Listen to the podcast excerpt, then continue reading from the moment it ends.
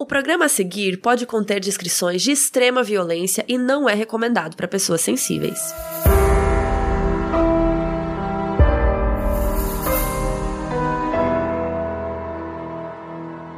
Olá, pessoal, estamos de volta. Olá. Oiê. E hoje nós não vamos contar um caso só, a gente vai falar de várias histórias. Na verdade, todos os casos que permeiam a vida de uma pessoa que foi muito importante e ainda é no FBI. Hoje a gente vai falar sobre a vida do John Douglas, que é contada no livro Mind Hunter. Sim, que também gerou uma série da Netflix baseada nele. Só que antes disso, como sempre, a gente vai divulgar uma campanha muito legal para quem puder ajudar agora na quarentena. Hoje a nossa indicação, ela veio do Instagram, veio da Gabriela Rocha, que mandou lá pra gente no arroba modspod, e ela falou assim: Oi meninas, tudo bem? Sou muito fã do podcast e queria sugerir uma instituição para ser divulgada. Sou voluntária no Teto, que é uma organização que luta pelo alívio da pobreza. Com a pandemia de Covid, lançamos uma campanha para arrecadar cestas básicas e itens de higiene para famílias em comunidades invisíveis. Se chama Por uma Quarentena Mais Justa. Podem nos ajudar a divulgar a campanha? Esse é o link para conhecer. Então, sim, Gabi, podemos, inclusive estamos. E o link tá tanto na descrição desse episódio quanto nas nossas redes sociais, Twitter e Instagram, arroba modspod. Quem não puder ajudar por agora, lembra que você pode compartilhar, que já ajuda muito e sempre avisa a gente que a gente quer saber. E hoje a gente tem patrocínio da Intrínseca, que é a editora do livro Mind Hunter, o primeiro caçador de serial killers americano. Foi escrito por John Douglas e pelo Michael Shaker. Basicamente, o John Douglas é o cara que viveu tudo, do FBI e tudo mais, mas o Michael Shaker entrou para ajudar a escrever o livro, porque ele é escritor, então ele deve ter ajudado a organizar melhor as ideias, revisado o livro e tudo mais. O John foi um dos responsáveis por criar um método de criar perfis de criminosos nas investigações para afinar a lista de suspeitos e aí os detetives conseguirem capturar um criminoso. Ele entrevistou quase 40 criminosos, entre eles vários serial killers que você já conhece, alguns a gente já falou, como o Ted Bundy e o Charles Manson. A história dele serviu de inspiração para a série Mind Hunter da Netflix. Tem algumas diferenças da vida real porque é contado na série, então é super legal ler o livro para saber tudo sobre a história dele e ah, os casos, né, que ele conta. No meio do livro tem umas fotos muito legais das equipes do FBI, tem até do Ed Kemper sendo entrevistado por eles. Essa parte é muito chocante, porque depois quando a gente vê ele falando no livro sobre essa entrevista, é muito bizarro pensar, caramba, aconteceu mesmo, e, tipo, um dos maiores criminosos do mundo, ele tava, Sim, na frente exato, dele, né? sabe? Não, e tem a foto que prova, tipo, Sim. ele lá enorme e tudo. E se você quiser comprar pelo nosso link, a gente vai deixar no Twitter e no nosso Insta, que é modspod, e na descrição do episódio. E aí, a gente também tem um cupom! Aê! Sim!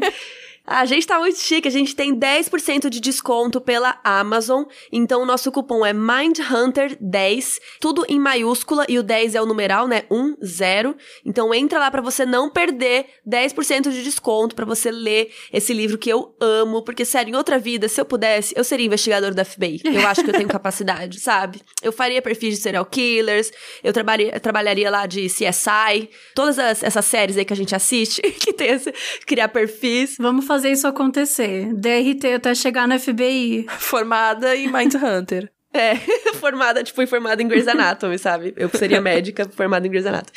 Mas é isso, então entrem lá na Amazon, o cupom é do dia 22 ao dia 31, Mindhunter 10, 10% de desconto, aproveitem.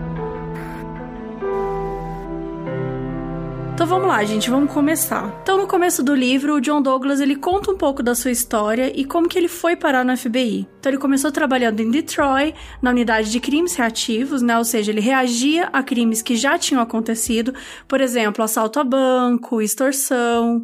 E lá ele começou a se interessar nos motivos né, que os caras assaltavam aquele determinado banco. E ele começou a perceber alguns padrões que significou que o FBI podia tomar algumas medidas proativas, né, para evitar essas situações. E aí ele foi transferido para Milwaukee, em Wisconsin, pertinho de Chicago, e ficou encarregado do recrutamento de novas pessoas para o FBI. Então ele tinha que viajar bastante, né, pelo estado, e ele era super bom nisso, então não queriam que ele saísse do cargo. Só que ele queria sair, mas não deixavam.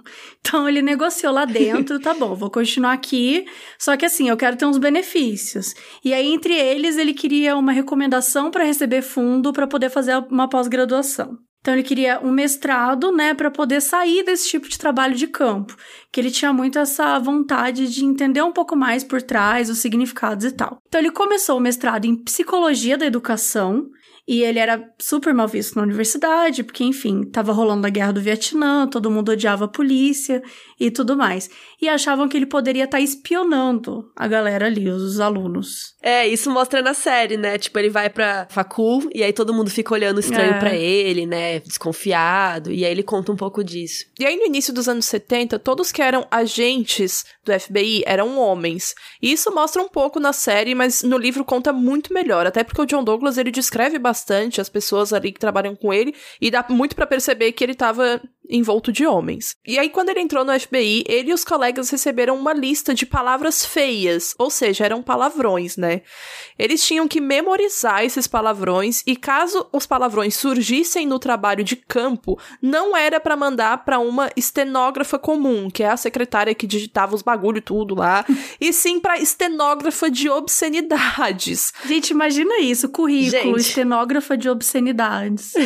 sim, e que geralmente eram mulheres mais velhas e que estavam super preparadas para lidar com o enorme choque de ouvirem palavrões. Não, gente, essa parte do livro é bem engraçada, né? Porque isso é real, isso Sim. aconteceu. Sim, cara. E aí mostra um pouco na série, né? A lista de palavrões que eles não podem falar e tal. E inclusive ele acha podre, né? Na série. Ele fala, tipo, gente, o que, que é isso? Faz sentido. É, é engraçado que quando eu vi na série, eu, você não consegue entender, né? É uma coisa tão diferente da realidade, assim. Tipo, eles dão uma contextualizada legal, mas eu senti que no livro eles contextualizaram mais.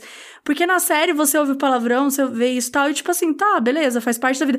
Mas quando ele usa uns palavrões, realmente a própria polícia age como se ele fosse, assim, a pior pessoa do mundo, né? Tipo, isso é muito legal, assim, de ver a diferença, né, nos anos 70. E aí, falando um pouco mais da vida pessoal dele, ele conheceu uma mulher chamada Pam num barzinho. Ela tinha 21 anos, ainda estava na universidade. Mas, diferentemente da série, eles se casaram, né? Eles tiveram duas filhas e um filho. Na série, mostram ela como uma mulher mó sem noção, assim, sabe? Sem consideração nenhuma com ele. Eu fiquei até em choque quando eu li o livro e eu vi que foi totalmente diferente do que mostraram. Eu também, eu também. Eu fiquei tipo, é, não era nada disso. Mas é, enfim, ficção, né? Pra inventar.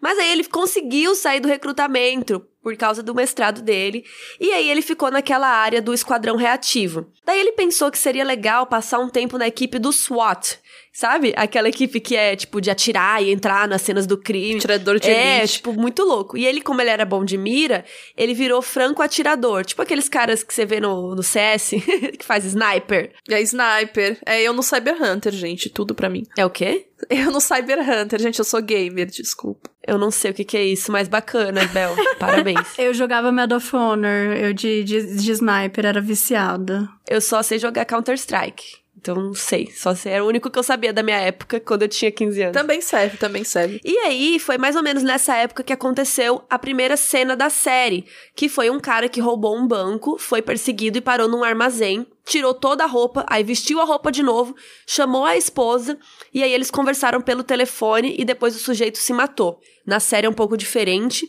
mas é mais ou menos isso. Foi essa história que inspirou a, a primeira cena da série. É muito forte. Meu Deus, é muito, muito forte. Então era o tipo de coisa que ele convivia, assim.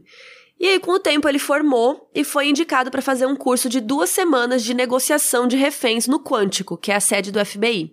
E foi lá que ele conheceu a ciência comportamental. E isso mudou a vida dele. Então lá foi ele, em 1975, fazer o curso dessa unidade, né, ciência comportamental. Então isso era meio novo, desde que o Hoover morreu o antigo chefão da FBI não curtia essas coisas de psicologia, né? Não acreditava, não, não, achava que tinha credibilidade nenhuma. Então essas iniciativas eram sempre meio clandestinas. Só que depois que ele morreu, aí a coisa mudou, né? Mudou de jogo. E eles queriam entender o quanto que poderiam aprender sobre o comportamento e a motivação do criminoso, tendo com base a cena do crime. E aí foi ali que eles assistiram o filme Um Dia de Cão, que nem aconteceu na série, né? E mais tarde ele virou professor desse curso. Só que ainda naquela época, ele começou a visitar um grupo de detetives de homicídios e a sala de médicos legistas também para aprender um pouco mais dessa parte. Então, daí ele virou conselheiro do programa da Academia Nacional do FBI, que era um cursinho de 11 semanas para agentes da lei experiente de alto escalão. Então ele virou, enfim, conselheiro desse programa e ele cuidava de 50 dos homens. E a unidade de ciência comportamental ofereceu trabalho para ele. E aí, em 77, ele entrou na unidade com mais outros agentes que tinham o objetivo de ensinar, em geral, a psicologia criminal aplicada. O objetivo principal era tentar entender por que, que os criminosos violentos agiam como eles agiam. Foi assim que ele resolveu ir nas escolas itinerantes para aprender mais sobre casos com os policiais nas delegacias e com o Bob Resler, que era o instrutor, que era muito, muito experiente. Eu também já li um livro dele que é maravilhoso. Só que o John ficava incomodado que eles estavam ensinando coisas que não tinham vivido na prática, pareciam tipo histórias repassadas, sabe? Teve uma vez até que um instrutor foi desmentido por um aluno que realmente tinha trabalhado no caso. Então, imagina o climão. Olha o mico. Que mostram bem na série, assim né? Os policiais vinham até ele nos intervalos ou no fim da aula conversar sobre casos que estavam lidando, que já tinham atuado e tal. E foi numa dessas viagens entediantes que o John pensou que a maioria desses criminosos ainda era vivo e estava por aí preso, e eles podiam tentar falar com eles, entender melhor por que, que eles cometeram os crimes, entrevistá-los mesmo. E tem uma frase muito marcante, né, que ele fala que é que se quiser compreender um artista, olhe para sua obra. Então ele e o Bob Resler começaram a fazer entrevistas para tentar aprender mais sobre eles se colocarem no lugar dos assassinos. E ele repete muito isso no livro, sabe? Como é importante ter esse discernimento e fazer isso mesmo. E o primeiro criminoso que eles resolveram entrevistar estava ali na Califórnia e eles tinham um bom contato que ajudaria eles a conseguir essa entrevista. Foi nada mais, nada menos do que Ed Kemper. Bem resumidamente, a gente vai contar a história dele aqui. Com certeza a gente vai fazer um episódio só sobre ele, porque o caso dele é bem interessante e realmente merece um episódio enorme aqui. Então a gente vai contar por cima só pra vocês entenderem quem é o Ed Kemper e por que ele é importante, né, no, no Mindhunter. Basicamente, ele teve muitos problemas na infância. Ele foi mandado para casa dos avós paternos em uma fazenda, mas em um belo dia, com seus 14 anos, ele meteu bala na avó dele e depois esfaqueou ela várias vezes com uma faca da cozinha. Aí, quando o vô dele chegou em casa, ele pensou: putz, ele não vai gostar que eu matei a mulher dele, né? Então vou atirar nele também. E aí ele foi diagnosticado com transtorno de personalidade passivo-agressiva e foi para um hospital para criminosos com problemas psiquiátricos. E aos 21 anos ele foi solto contra a vontade dos psiquiatras. Enfim, ele voltou para casa da mãe dele, ficou uns dois anos sem fazer nada, até que ele começou a atacar várias meninas. Ele dava carona e depois as matava, tirava fotos e brincava com seus órgãos. Ele era necrófilo. E ele acabou ficando conhecido como o matador de colegiais.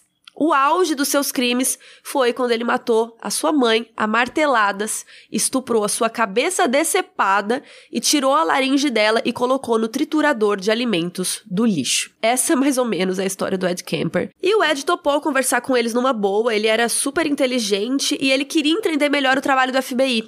É, inclusive na prisão tem um registro que o QI dele é de 145, que é super alto, e ele era um cara muito grande, né? Ele tinha 2 metros e 6 de altura e era bem bem parrudo, com 140 quilos. Enfim, ele foi o primeiro entrevistado, né, pelo John Douglas e pela equipe dele. E ao longo do trabalho dele, entrevistando os criminosos, muita gente achava eles doidos, né, por eles quererem fazer isso. Para que vai dar biscoito para assassino, né? Nada a ver. Mas isso foi muito importante porque eles perceberam várias semelhanças entre os criminosos, né, vários padrões. E aí, com essas entrevistas, né, que eles faziam, encontrando essas semelhanças e tal, eles notaram que a grande maioria teve uma infância conturbada. A gente fala muito sobre. Acho que todo episódio a gente fala sobre isso, né? A gente aprendeu com o John Douglas. é, então, muitos tinham sofrido, né, abuso físico ou emocional. Então, eles chegaram à conclusão de que ter um apoio emocional na infância, né, ter um adulto como modelo de comportamento, tudo isso fazia toda a diferença na formação de uma pessoa. Eles também perceberam o histórico de alcoolismo ou drogas. E uma coisa que a gente já falou aqui no podcast, que é chamado de tríade homicida, que é enurese noturna, ou seja, fazer xixi na cama depois de uma idade mais avançada, crueldade contra animais, né, abuso contra animais, a gente fala muito sobre isso, que muitos deles começam assim, como treinos, né, entre aspas, e propensão a causar incêndio. Então essa aqui é a tríade homicida que eles chamam. E muitos deles tinham ou tiveram desejo de trabalhar com a polícia, né? Ou, ou, eram especialistas na polícia ou investigação, ou tentaram entrar na polícia, mas fracassaram. Então, por isso que alguns deles, né, iam trabalhar em alguma área que lembrasse a polícia, como segurança, vigia noturno, exército, né? A gente tem o BTK aí como um exemplo que a gente já, já falou sobre. E o Ed Kemper, ele frequentava bares policiais, ele era amigo dos caras, então ele também é um outro exemplo desse tipo. E eles perceberam que o Ed, ele tinha linha direta com as informações sobre os crimes que ele mesmo cometia, porque a polícia acabava contando para ele, que era apenas amigo, né?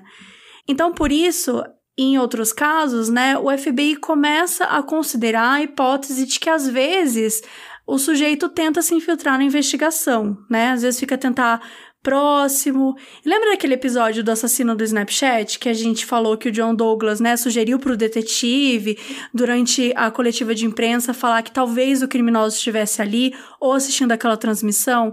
Isso então é uma das hipóteses que eles têm numa das investigações dessas pesquisas que eles fazem, e aí com isso eles também tentam instigar a pessoa a aparecer é, a acabar contando, tentar, enfim, entrar em contato com a polícia, essas coisas. E eles também souberam melhor sobre os seus modus operandi, que é o como, né, da equação. É um comportamento adquirido que pode ser mudado e é o que é feito para cometer o crime. A assinatura é o que o criminoso precisa fazer para se satisfazer. É algo que tem a ver com as fantasias dele e isso raramente é alterado. O Ed Kemper, por exemplo, oferecia carona para meninas bonitas e quando perguntavam, né, onde que ele estava indo, ele olhava para o relógio meio preocupado, como se não tivesse muito tempo para levá-las, e assim elas achavam ele mais confiável. E olha que nojo, velho. Meu Deus. Filho da desgraçado. Sério. Mas isso, isso é interessante, porque isso é o modus operandi dele. É o que ele fazia para conseguir que as meninas entrassem no carro e levá-las. A assinatura dele é outra coisa. Então eles começaram a entender melhor a diferença entre essas coisas. E os criminosos em série querem satisfazer uma fantasia. Tudo tem a ver com manipulação, com controle e dominação. E como vocês já sabem, né, a maioria deles leva troféus ou seja, são objetos das vítimas, tipo relógio, RG, calcinha, até pedaços das vítimas, como o pelo pubiano, cabelo. E quando eles olham para o troféu, o criminoso sente novamente a excitação que sentiu ao cometer o crime, ao matar. E muitas vezes até passa a usar o troféu, como o BTK, que usava o relógio da primeira vítima dele. Ou o Gacy, né, que usou a televisão de uma das vítimas dele. Sim, e ele tinha o RG de todo mundo na casa dele e tudo. E até acontece deles darem de presente esses troféus para alguém do convívio, tipo dar um colar da vítima pra própria esposa e etc. Que aí toda vez que ela passar em casa com colar, ele vai sentir aquela emoção de novo. E por estarem fazendo essas entrevistas, eles também descobriram que a maioria dos criminosos em série são homens. Existem muitos estudos sobre isso, mas o John e a equipe concluíram que as mulheres pareciam internalizar os seus estressores. Estressores são eventos ou incidentes que desencadeiam os crimes. É, qualquer coisa pode ser isso, depende do que é importante para cada pessoa, mas em muitos casos pode ser a perda de um emprego ou perda de namorada ou esposa. As mulheres têm a tendência de descontar mais em si mesmas por meio de alcoolismo, drogas, prostituição e até mesmo suicídio. Outras podem reproduzir os abusos sofridos em membros da família, tipo a mãe do Ed Kemper. Mas uma coisa é muito clara: as mulheres não matam do mesmo jeito e com a mesma frequência que os homens. É, eu falei um pouquinho sobre isso lá no FAQ, a gente pode até fazer um episódio depois sobre isso com mais detalhes, mas o, o Douglas fala um pouco disso no livro também. E aí eles começaram a separar os acontecimentos pré e pós-delito, para entender melhor a motivação de cada coisa. Então, por exemplo, o que, que eles fizeram antes do crime, aí depois o crime e depois o pós. E conversando com os criminosos, eles conseguiam entender melhor e separar cada dessas coisas. Por exemplo, o Ed Kemper, no início, se desfazia dos corpos enterrando eles longe da casa dele. Nas últimas vítimas dele, ele praticamente largou em casa sabe? De qualquer jeito.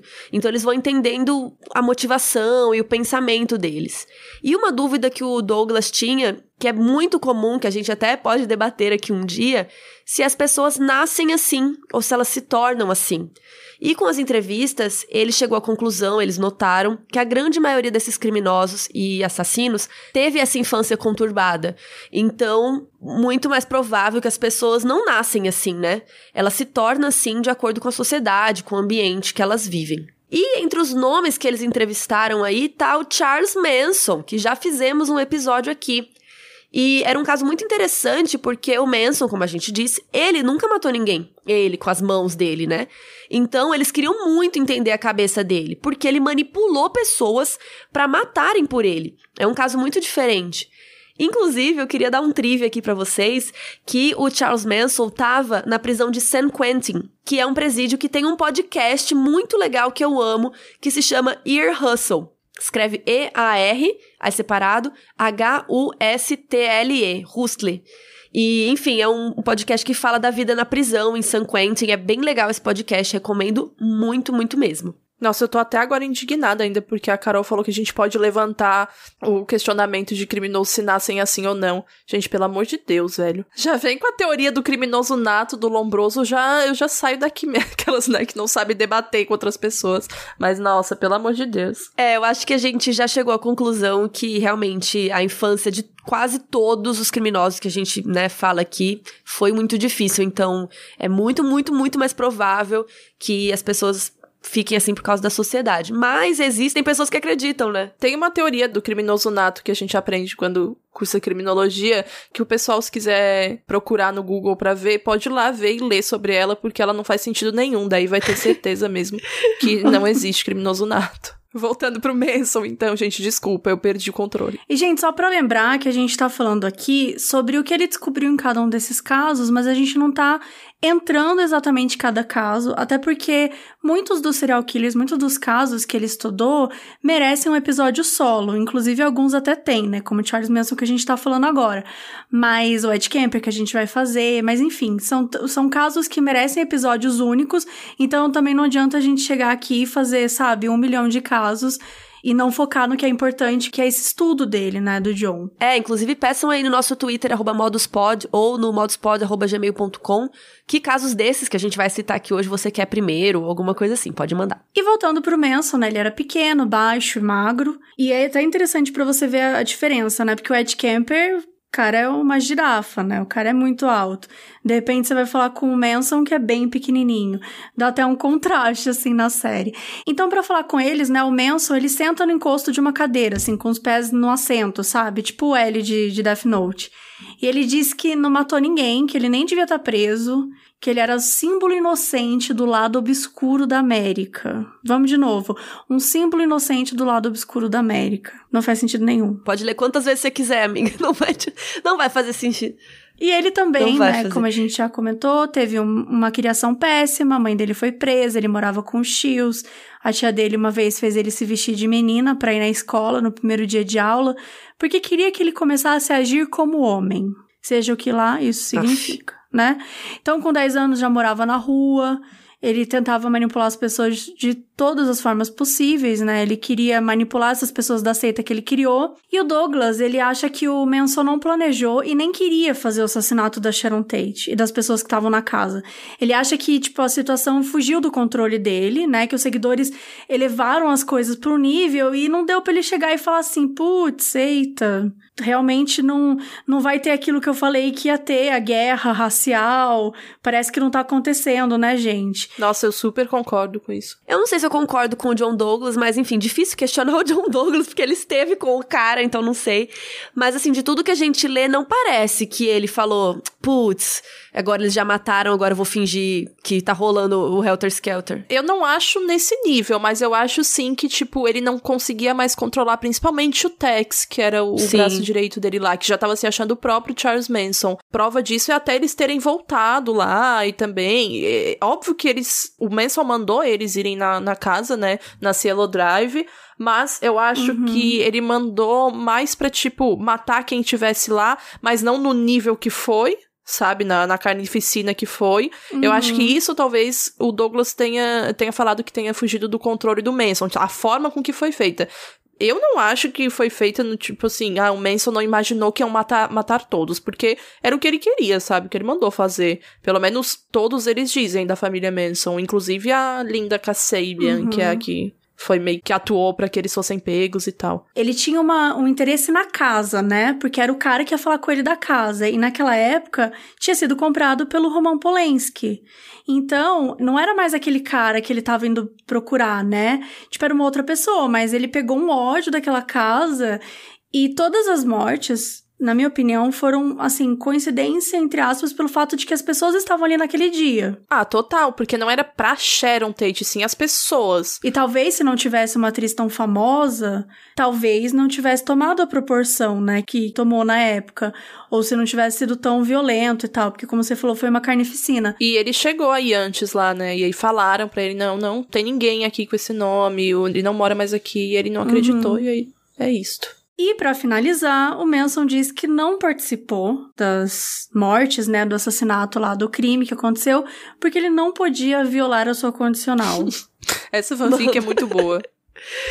o resto podia, podia mandar matar. Podia ficar ali fora esperando. Sendo que ele era um símbolo inocente do lado obscuro da América. É, não esqueçam. Não é que assim, não, é errado matar. Não, é porque, putz, eu não posso violar a minha condicional. Tipo, vai se fuder, sabe? E aí então os casos aumentam. Eles começaram a receber vários casos para analisar e em 1979 tinham 50 perfis criminosos para eles analisarem.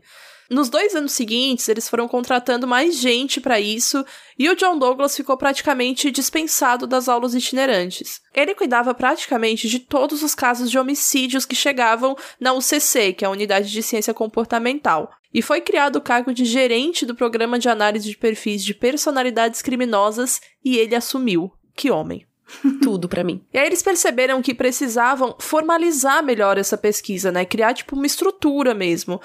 O John Douglas estava trabalhando com um cara chamado Roy Hazelwood em um artigo para o FBI Law Enforcement Bulletin, que é uhum. o boletim de aplicação da lei do FBI. Era tipo uma revista mensal com temas que as pessoas que trabalhavam no FBI podiam se interessar, falando desde tecnologia policial até casos concretos mesmo importantes. Aí eu fui atrás de pesquisar esse boletim aí e eu descobri que hoje ele virou um site com várias notícias e matérias legais sobre o FBI e tudo mais. Quem quiser entrar, o site é LEB, que é Law Enforcement Bulletin então é lebdebola.fbi.gov.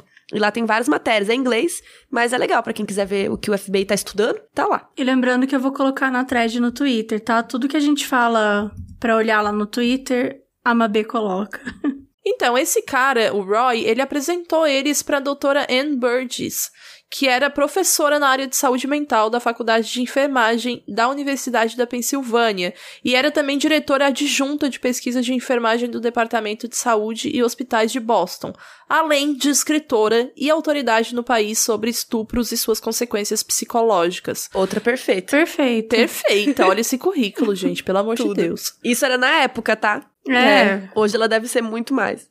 Ela conseguiu, então, um auxílio do Instituto Nacional de Justiça de 400 mil dólares. Mais perfeita ainda. Cada hora ela fica mais perfeita. Cada hora ela melhora. Essa mulher é igual vinho. Eles criaram. Desestabilizou todo mundo. Eles criaram um objetivo, então, de entrevistar de 36 a 40 criminosos presos, e ela desenvolveu um documento de 57 páginas para eles preencherem nas entrevistas. Na série até mostra, né, na prática, como não era tão simples de preencher assim, e eles esperavam, então, que o projeto durasse entre 3 a 4 anos. No fim, foram 36 indivíduos e eles escolheram dados de 118 vítimas e a maioria mulheres. Todo esse estudo não era só por curiosidade, obviamente, e se eles entendem a mente desses criminosos, eles podem capturá-los com muito mais eficiência no futuro. Eles iam entender melhor as cenas dos crimes e suas relações com o modus operandi e o perfil do criminoso. Até fizeram um livro depois expandindo as conclusões chamado Sexual Homicide and Motives. E aí tem uma história que aparece também rapidamente na série, também merece um episódio inteiro, porque é, é bem bizarra. É a história do filho de Sam o David Berkowitz. Ele ficou conhecido primeiro como o assassino do calibre 44 e depois o filho de Sam, quando ele começou a mandar cartas para os jornais, né? Olha aí, de novo, os caras querendo se comunicar. Entre julho de 76 e julho de 77, ele matou seis jovens homens e mulheres baleados em seus carros. Como muitos assassinos em série, ele era adotado e teve no exército. Ele era super inseguro e agressivo e comprou esse revólver calibre 44, que é um revolvão assim, grandão e tal. E ele, óbvio, se sentia mega poderoso quando ele tava com esse revólver. Depois ele acabou se declarando culpado e foi preso, tudo, mas depois, já na prisão, ele negava tudo. Nas entrevistas, eles descobriram que ele iniciou mais de 2 mil incêndios e ele anotava tudo num diário. Ele se masturbava quando ficava olhando as chamas e depois ainda quando os bombeiros chegavam para apagar o fogo. Então aí de novo reconfirmando a trio de homicida. E outra coisa é que o John percebeu que o ódio dele era voltado para as mulheres, porque na hora do crime ele ia até o lado do carona do carro e não do motorista. Ele atacava locais românticos onde a galera ia para namorar dentro do carro, e naquela época era muito mais comum a mulher estar tá sempre do lado do carona, né? Por isso a gente tá falando daquela época, anos 70. Então o Douglas acredita que ele ele matava os homens só porque ele tava ali. Tipo, o cara já tava lá, mas o foco dele, a raiva dele era contra as mulheres. E como muitos outros, ele voltava na cena do crime, que era uma suposição que a FBI tinha sobre esses criminosos, mas eles não tinham certeza. E aí eles descobriram, por exemplo, com esse caso, que ele voltava na cena do crime ou onde a vítima foi enterrada. No caso dele, ele ficava rolando na terra do local onde ele fez o crime para reviver a sensação e depois chegando em casa ele se masturbava. Por esse motivo de querer reviver tudo, muitos tiram fotos dos crimes, por exemplo, como o BTK ou como o Jeffrey Dahmer, que a gente já citou aqui. No caso do Berkowitz, ele não levava nada do crime, ele não levava troféus. Só ir lá novamente era suficiente para ele, né? Ele ficar lá se revirando no chão e tudo mais. E o nome Filho de Sam veio de uma carta que ele deixou para o capitão da polícia. Ele deixou essa carta perto de um, de um carro de uma das vítimas. É uma carta bem sem sentido, assim, não dá para entender nada. A gente não vai ler hoje, né? Já falamos que faz sentido ter um episódio dele, mas basicamente ele fala que ele não odeia mulheres, que ele não é um monstro, que ele é o filho de Sam. E aí, depois de preso, ele. Gente, ele diz que o cachorro do vizinho que é um labrador preto, né? Caso você esteja se perguntando, era um demônio de 3 mil anos que mandou ele matar as suas vítimas. Não matei porque eu sou um imbecil. Eu matei porque o cachorro do vizinho, que por coincidência é um demônio de 3 mil anos, né? Tá morando aqui do Acontece lado da minha casa. Ser. Aconteceu, acabou acontecendo.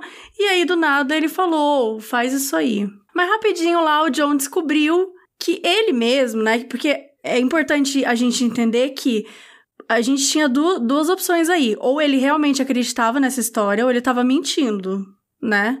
E aí o John ele descobriu que, na verdade, o filho de Sam nem acreditava nisso, que ele só inventou. Então, assim, é muito bizarro essa história, porque a comunidade médica super aceitou, né? Achou que ele era esquizofrênico.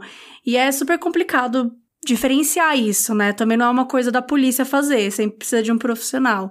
Então, no livro, eles contam muitos casos que a equipe ajudou na investigação com esses perfis e também casos que eles foram entrevistar. Só que o legal, de, né, como sempre a gente fala, é ler o livro para saber tudo detalhadamente, né? Então, naquela época, ainda tinha vários policiais que meio que desdenhavam do trabalho da equipe da unidade de ciência comportamental, né? Achavam que eles estavam eh, brincando de videntes, que eles faziam bruxaria, porque eles acertavam muitas das coisas, né? Porque é o que acontece quando você faz um estudo, né, e se leva ele a sério. Não é bruxaria, é estudo. Geralmente é isso. Então, em 81, o FBI ele fez uma pesquisa que tinha um questionário para oficiais e detetives que já trabalharam com eles tal, para responder. E a pesquisa foi um sucesso. Todo mundo defendeu o trabalho deles e queria que o programa continuasse, né? Era uma forma de. É o famoso mostrar para o cliente que a coisa tá funcionando, sabe? Que tem futuro. Então todos acreditavam, né, que eles realmente tinham um papel importante para refi em refinar a lista de suspeitos e dar um foco para a investigação. E aí, na segunda temporada da série, a gente já vai ser apresentado aos casos de Atlanta, em 1979, eles descobriram o corpo de um garoto de 13 anos em uma floresta em Atlanta e, procurando mais no local, encontraram um outro corpo de um menino de 14 anos. Os dois meninos eram negros e, com o tempo, mais meninos e meninas foram sendo encontrados na região. E só depois de muitos corpos é que finalmente conectaram os casos e perceberam os padrões. Muitos achavam que eram, tipo, crimes de ódio cometidos por racistas ou pela própria Ku Klux Klan, é, algum grupo de ódio desse tipo. Mas o John não acreditava nisso. Crimes em série geralmente não eram políticos e sim pessoais, né? Ele e um colega foram então para Atlanta quando tinham 16 casos já. Essa história, ela é bem longa, gente. É contada em detalhes no livro e na série da Netflix também, na segunda temporada. E no fim das contas, o Wayne B. Williams foi condenado pelo assassinato de uma criança, que é o Nathaniel Carter. Até hoje, esse caso ele é muito falado e a gente pode fazer um episódio mais detalhado depois, se vocês quiserem. É, eu acho que a gente é legal citar aqui só porque ele fala esse caso no livro e tem na série também. E é bem interessante, tipo, dá muita raiva que esse cara foi preso por causa de uma criança, sendo que tinha um monte. E, cara, esse caso é muito revoltante, né? Como a Abel falou, acho que faz super sentido a gente fazer um episódio sobre ele, que conta muito bem na, na, na temporada, né? Na segunda temporada, e conta no livro também. É um caso complexo. Depois que saiu a segunda temporada, reabriram alguns casos para investigar, tipo assim, mil anos depois, sabe? Então, é um caso que ainda não tá. não tem uma conclusão satisfatória e é um caso que envolve muito sobre racismo, né?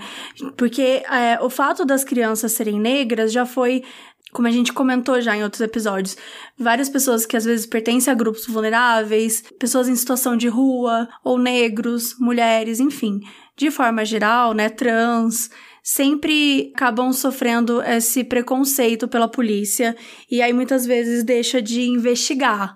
E o que é muito revoltante nesse caso é que só tomaram conhecimento, né, só foram chamar o olhar da polícia quando estavam 14 crianças mortas. Quer dizer, quantas crianças brancas precisam morrer para esse caso virar a coisa mais importante do mundo? Bem menos, né? Talvez só uma. Existe toda essa crítica dentro da série e é importante falar do livro também. É muito importante olhar para isso, todo, todo o contexto político e racial que Atlanta vivia na época. E, e eu acho que, enfim, vale um episódio sobre isso e vale talvez até um episódio com pessoas com mais autoridade para falar sobre racismo do que, né, três brancas. Mas é, é super, a gente acha que é super válido fazer um episódio só sobre isso. Sim, faremos com certeza. E aí, vamos voltando aqui pro John, é, um pouco da vida pessoal dele, que é mostrada na primeira temporada, no final da primeira temporada da série, que foi o caso de estresse que ele passou, que ele quase morreu, que na vida real foi muito pior, gente. Na série eles é, até amenizam, assim. Em 1983, ele estava dando uma palestra sobre análise de perfis em Nova York quando a cabeça dele começou a devagar. Ele começou a pensar: nossa, como que eu vou cuidar desses casos todos? Ele ainda estava nos casos de Atlanta e muitos outros. Na época, ele estava trabalhando em 150 casos abertos, sem ajuda. Pelo amor de Deus. E passava 125 dias do ano viajando, ou seja, fuso horário diferente, avião, estrada. Às vezes ele fazia uma reunião rapidão e já entrava em outro voo. Gente, é muito cansativo. É muita pressão. Muita, é tipo, muita ainda mais que o pressão. trabalho dele não é, tipo, o, o meu. É ver séries, sabe? Falar de séries. Exato. O meu trabalho na agência era estressante, mas assim, ninguém ia morrer, sabe, se um post não fosse pro ar. Agora você tá lidando com vidas, com, com pessoas, né? É foda se acusar uma pessoa com famílias esperando notícias. Então, assim, você não pode sair acusando uma qualquer um. E os policiais também do caso ficavam pressionando ele, porque ele tava com, né, com o caso na mão. Então ele tinha que estabelecer umas prioridades.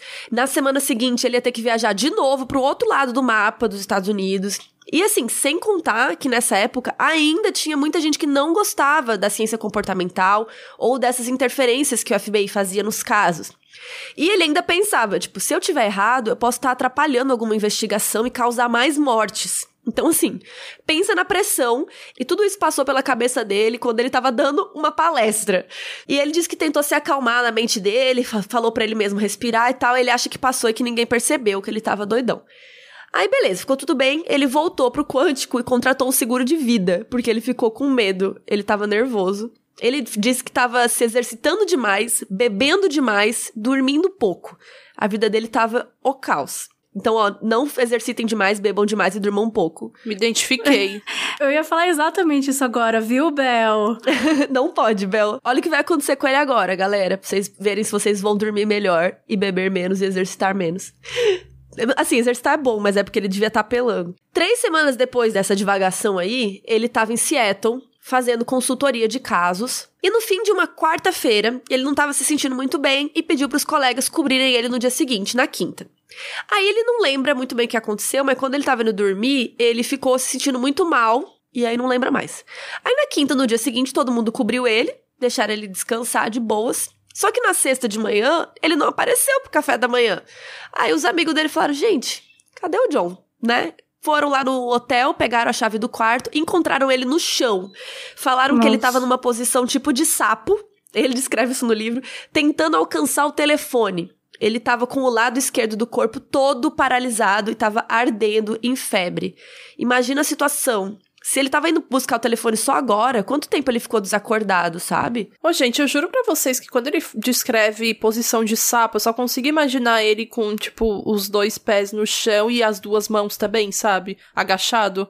Tipo, essa é uma posição de sapo para mim. É, eu acho que ele devia estar tá meio agachado, se esticando, assim, imagino. Sei lá. Daí eu não consigo imaginar ele paralisado assim, né? Dessa forma. Então eu imagino, sei lá, ele só jogado mesmo e eu só esqueço que ele descreveu uma posição de sapo. Tem sapo que Depende gosta de sapo, ficar né, Bel? Tem sapos e sapos. Quem é a gente para julgar a melhor posição que o sapo vai querer ficar, sabe? Não, a melhor posição para se ter um treco, né? é. E ficar paralisado.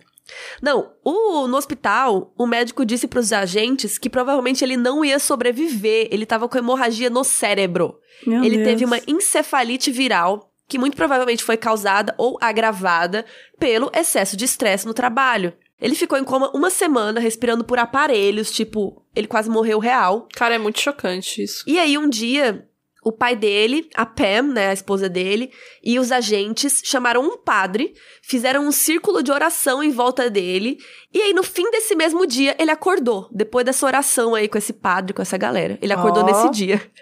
Bizarro. Muito louco. Então, gente, toma cuidado, né? Fica a dica, Bel.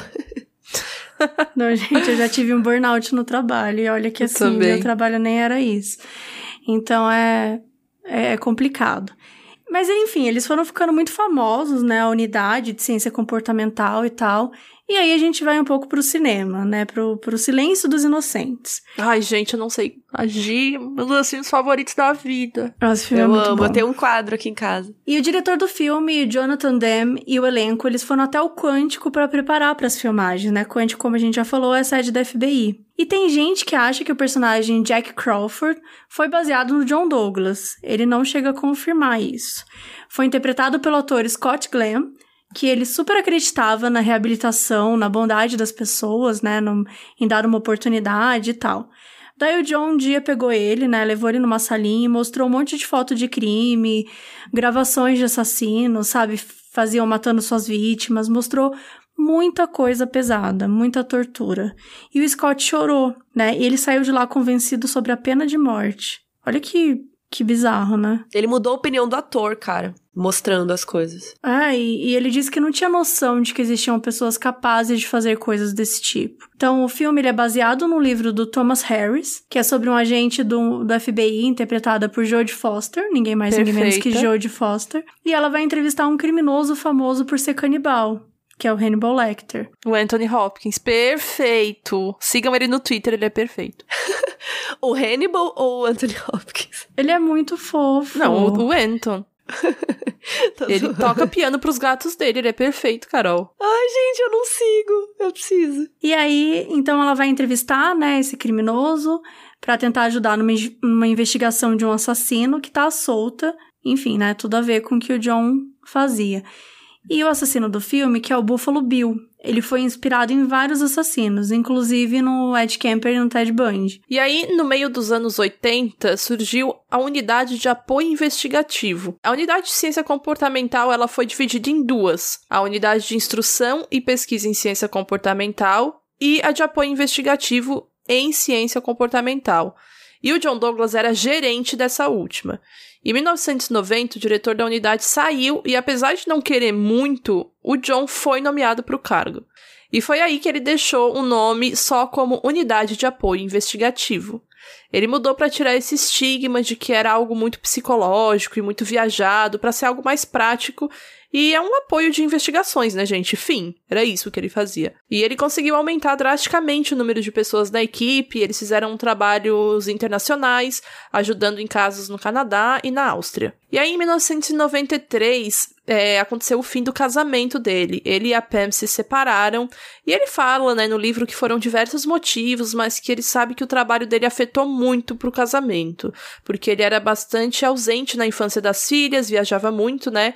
Ou porque ele estava consumido de casos para resolver. Cara, abrindo aqui, deve ser muito foda ter um trabalho assim, que é tão importante, que você sente que precisa trabalhar o tempo inteiro, sabe? E acaba deixando de lado coisas que são super importantes, pessoas que são super importantes na sua vida, tipo suas filhas. É isso, a gente tava falando, né? Tipo, se a gente deixar de trabalhar, ninguém vai morrer. No caso dele, literalmente alguém pode morrer. Então é muita pressão, né? Ainda assim, não dá para você abdicar da sua vida, né? Imagina, uma pessoa cuidar de cento eu sei, eu costumo sempre falar, né? Uma vez um cliente falou para mim, tipo, ah, essas oito coisas aqui são prioridades. Daí eu respondi, se oito coisas são prioridades, nenhuma, não existe prioridade. Não existe isso. Oito, tipo, você não pode ter oito prioridades. Né? Obviamente eu não falei desse jeito, né? Difícil. Pois cliente.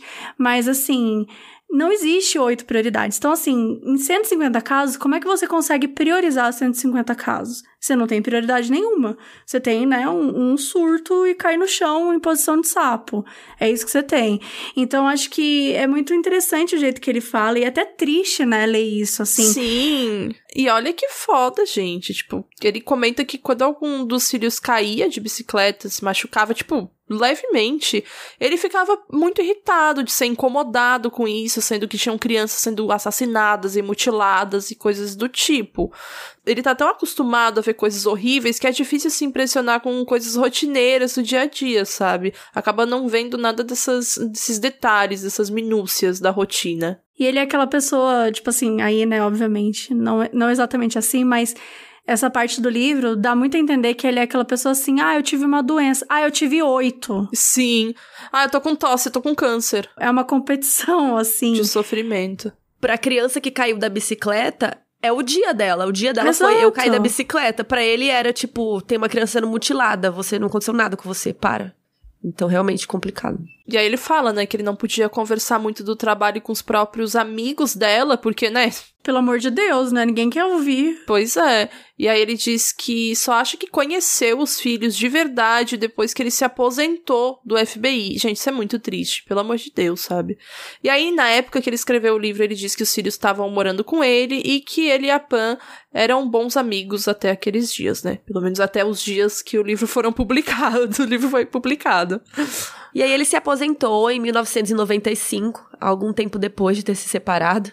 E ele já voltou para o FBI para dar palestras, aula, consultoria. E ao todo ele estudou assassinos por 25 anos. E ele disse que nunca na vida dele ele se deparou com algum assassino que tivesse histórico de família positiva, funcional, de boa. Então ele concluiu que realmente os criminosos são criados pela sociedade e que em algum momento da sua vida aconteceu alguma coisa que causou essa influência negativa. E ele até no final do livro fala que o que ele acha que a gente precisa é de amor né? Não de presídio, de polícia. Porque se todas essas crianças tivessem sido criadas em uma família funcional, com amor. Estrutural. Talvez nunca teria acontecido, né? As coisas. E aí ele escreveu esse livro. O livro é de 2017. E aí, chegamos à série da Netflix, que é Mindhunter. A série é inspirada na vida dele. E nesses acontecimentos, né, que ele conta no livro, mas como a gente falou, não é tudo igual. Tem duas temporadas. Mas infelizmente, sério, eu tô triste de dar essa notícia para vocês. A terceira temporada tá meio confusa se vai rolar ou quando vai rolar. Por quê? O David Fincher, que é perfeito, maravilhoso. Nossa, perfeito, perfeito. não sei se ele é. Perfeito. Mas o trabalho dele é perfeito, que eu não falo mais assim, porque sei lá.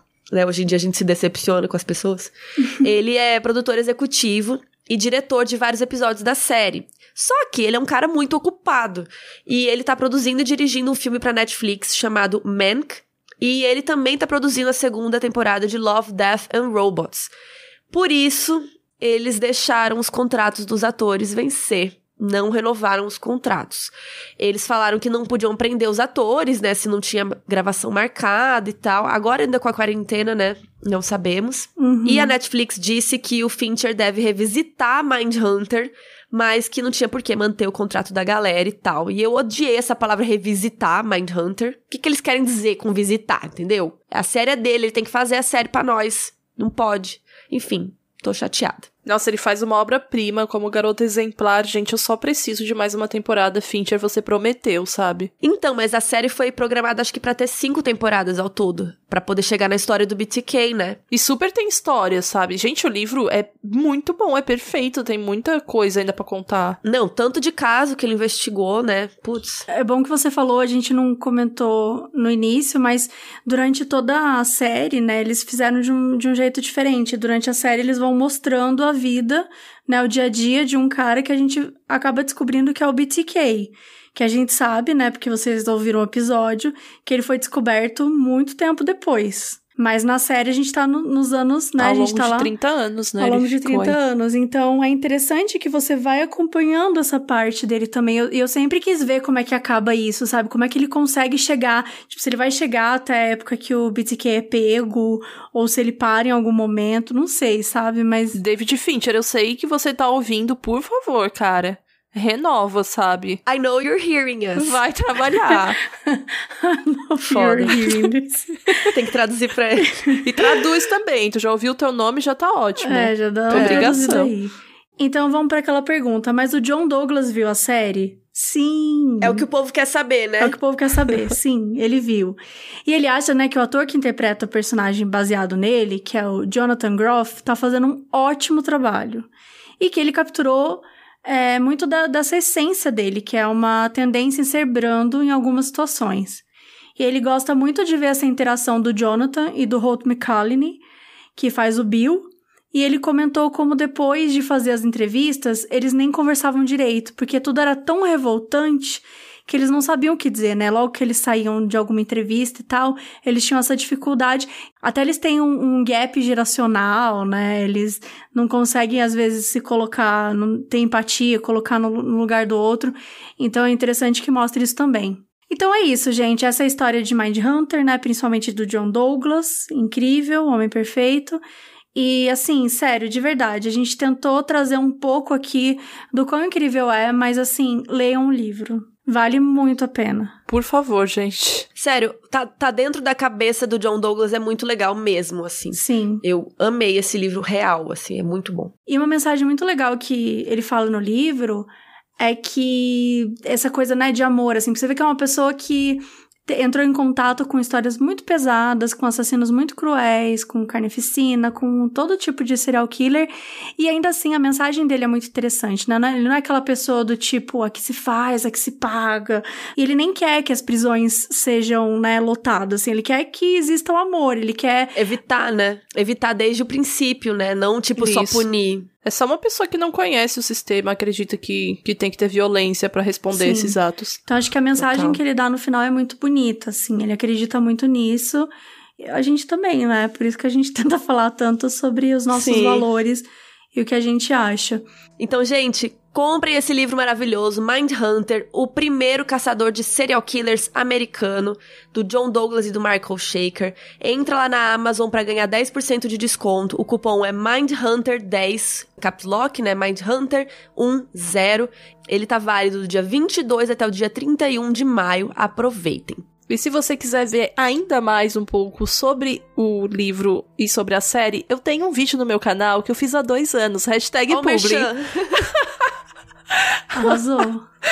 que eu, eu gosto muito daquele vídeo. Então, recomendo, tá, gente? É, eu tenho um vídeo falando da série também, já que é pra fazer publi, também tem o vídeo da série lá no meu canal. Eu vou colocar os links dos, dos vídeos delas também, tá? Onde você vai colocar os links? Nas nossas redes sociais, arroba moduspod no Twitter e no Instagram. Entrem lá pra ficar por dentro de tudo e até semana que vem. Um beijo. Beijos. Beijo, gente. Tchau. Modus Operandi é escrito e apresentado por Bel Rodrigues, Mabê Bonafé e eu mesma, Carol Moreira. Esse episódio foi editado por Eduardo Sushi. Nossa música foi criada por Leandro Neco e Léo Braga. A nossa identidade visual foi criada por Banjo e quem cuida das nossas redes sociais é a Mabê.